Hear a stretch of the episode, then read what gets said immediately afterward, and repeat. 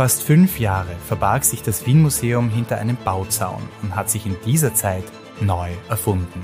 Nun öffnet es wieder seine Tore und der Hidden Vienna Podcast hat für euch einen exklusiven Zugang zur neuen Dauerausstellung erhalten. Wir haben uns mit dem Team hinter der neuen Dauerausstellung getroffen und sie nach ihren Lieblingsobjekten gefragt. Kommt mit auf einen akustischen Rundgang durch die neuen Ausstellungsräumlichkeiten am Karlsplatz in unserer Miniserie Projekt Walfisch, der Hidden Vienna Podcast im neuen Wien Museum. Heute werfen wir uns in eine wahre Schlacht. Aber zuerst einmal, hallo Jascha. Hallo Simone. Hi.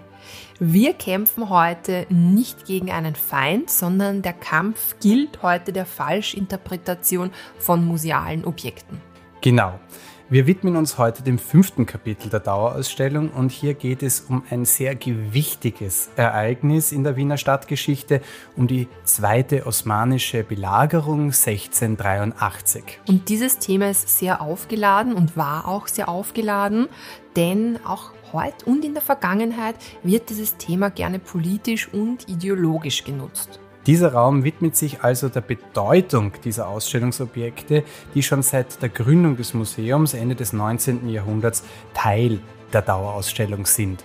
Und wir treffen heute Sarah Pichelkastner, um zu klären, woher diese Objekte wirklich stammen und wie man diese Waffen und Gemälde heute sieht.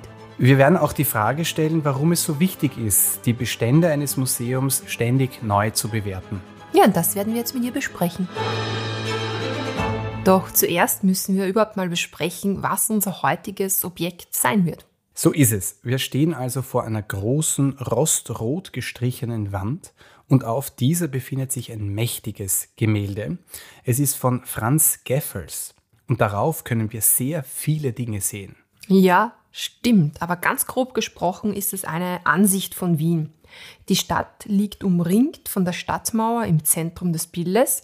Im Hintergrund sehen wir viele Donauarme, also die ist noch weit entfernt von ihrer Regulierung und wir sehen bis weit in den Horizont. Am linken Rand des Bildes erheben sich recht hohe Berge, die eigentlich die Hügel des Wienerwalds sind. Und vor der Stadt können wir viele Gräben und kleine Punkte erkennen. Ja, und im unteren Bildrand, im Vordergrund, da spielt sich das eigentliche Thema des Gemäldes ab. Hier tobt der Kampf zwischen den Osmanen und der Entsatzarmee unter Führung des polnischen Königs Jan Sobieski.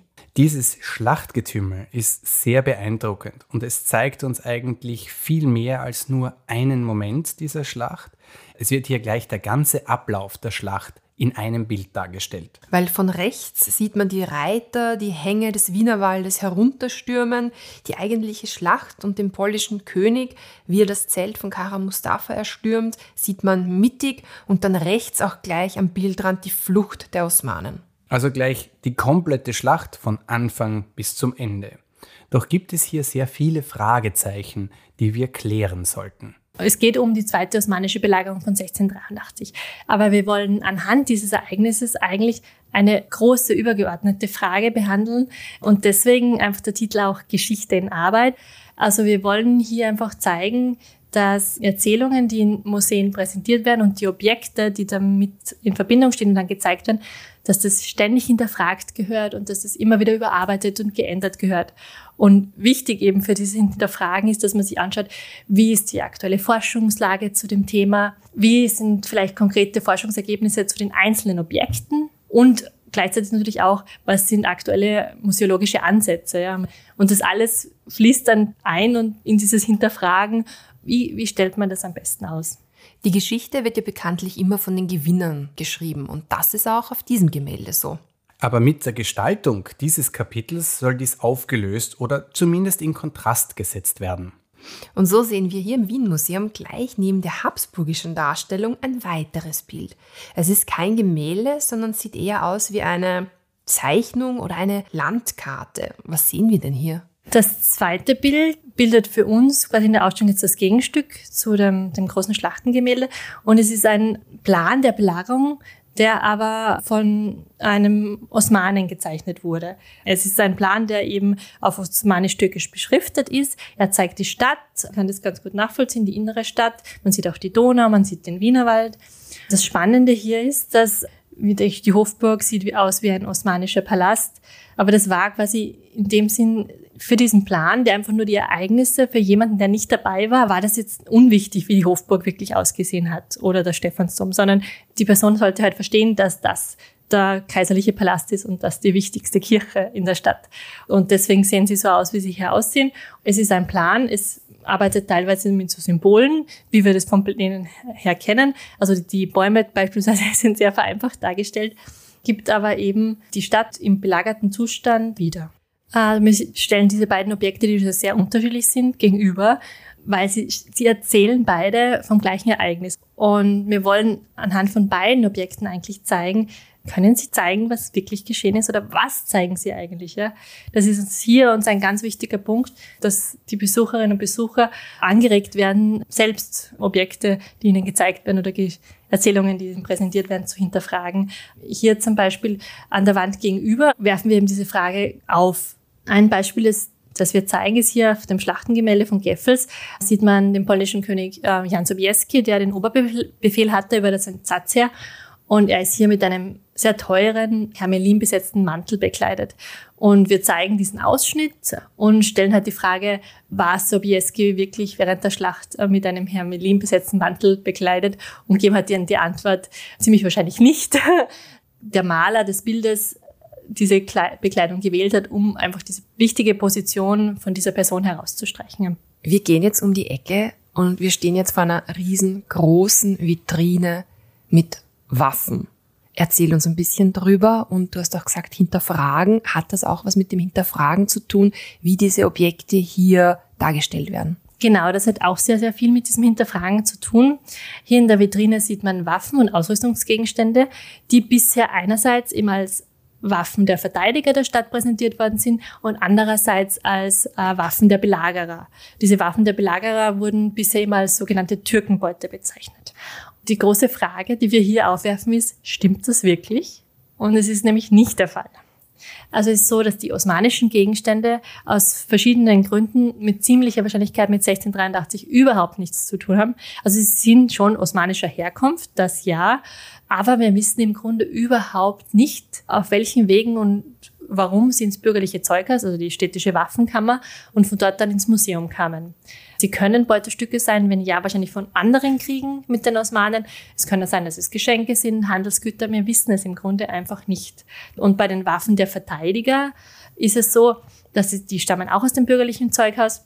Und wir wissen aus schriftlichen Quellen, dass natürlich 1683 in diesem Ausnahmezustand sehr viele Waffen und Ausrüstungsgegenstände aus dem bürgerlichen Zeughaus verwendet wurden, klarerweise. Aber wir können natürlich bei einzelnen Objekten nicht sagen, ob das einzelne Objekt verwendet wurde oder nicht. Du jetzt gesagt hast, sozusagen, dass sich das auch verändert hat, wie die ausgestellt sind, er die jetzt anders ausstellt. Kann, kann man an verschiedenen politischen und historischen Perioden festmachen, wie diese Objekte genutzt worden sind in der Monarchie, Zwischenkriegszeit, Austrofaschismus oder danach?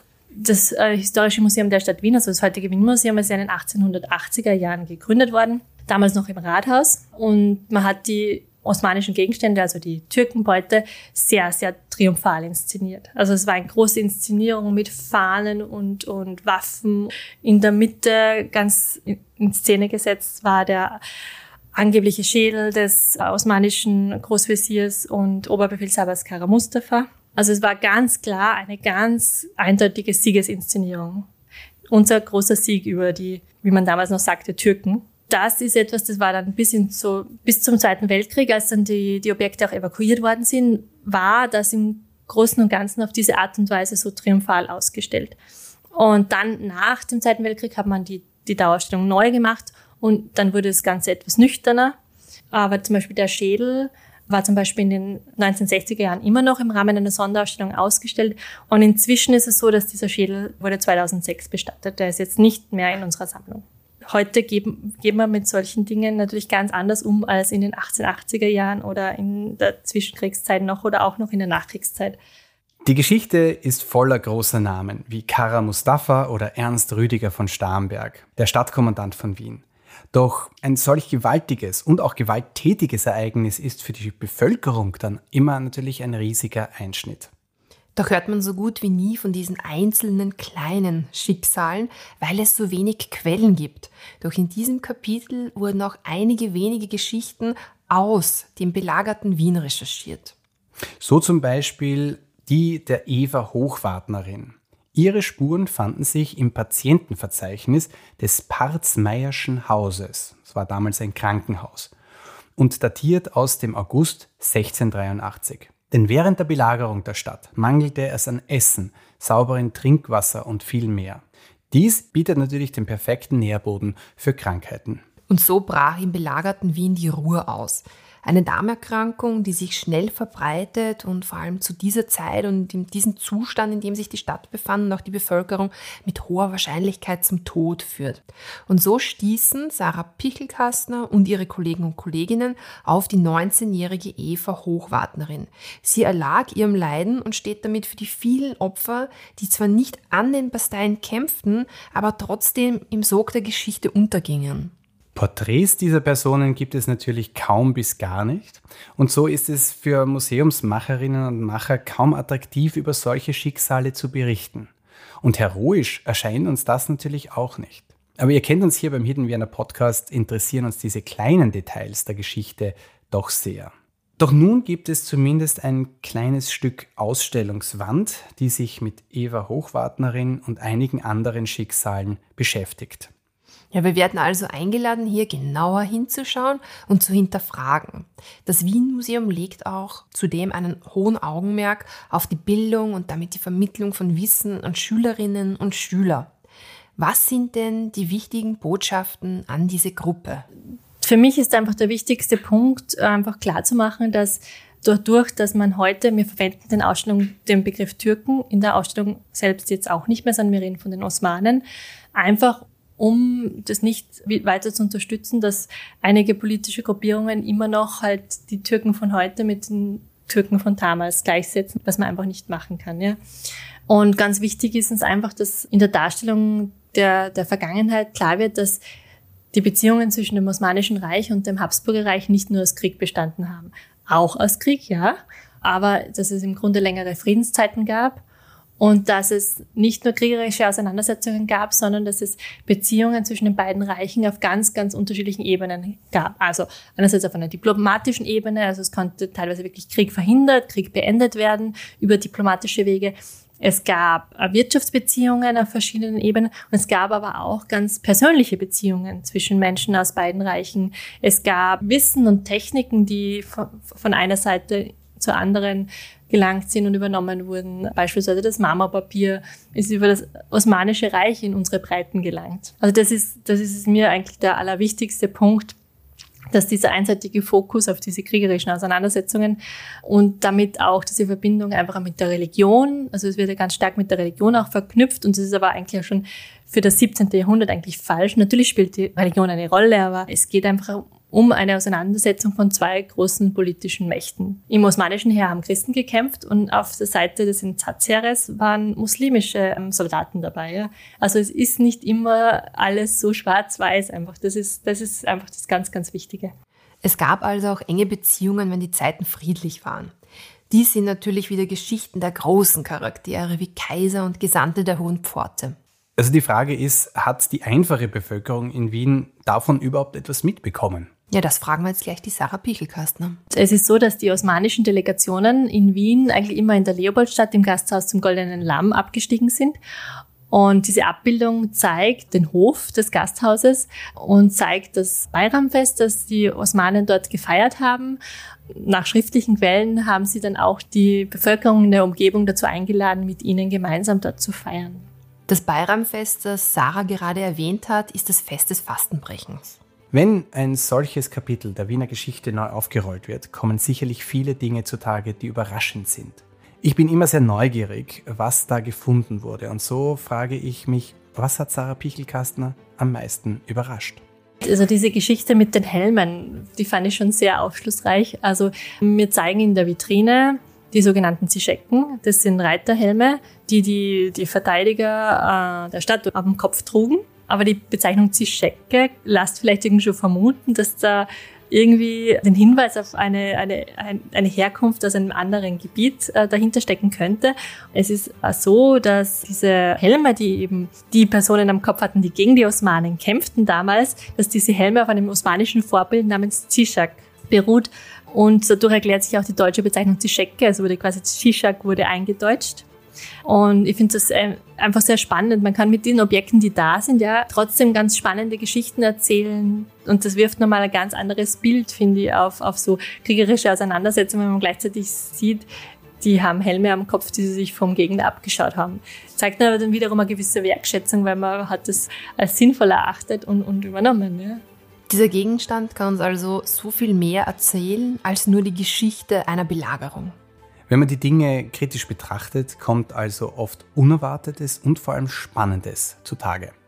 Ja, und wir verlassen jetzt unser heutiges Objekt, dieses wirklich mächtige Gemälde. Wir verlassen die Hänge des Wienerwaldes und die umkämpfte Stadt und wir freuen uns schon auf die nächste Folge.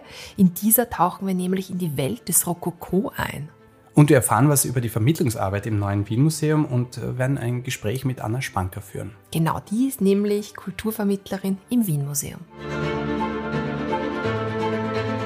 Dieses Hidden Vienna Podcast-Projekt entstand in Zusammenarbeit mit dem Wien-Museum.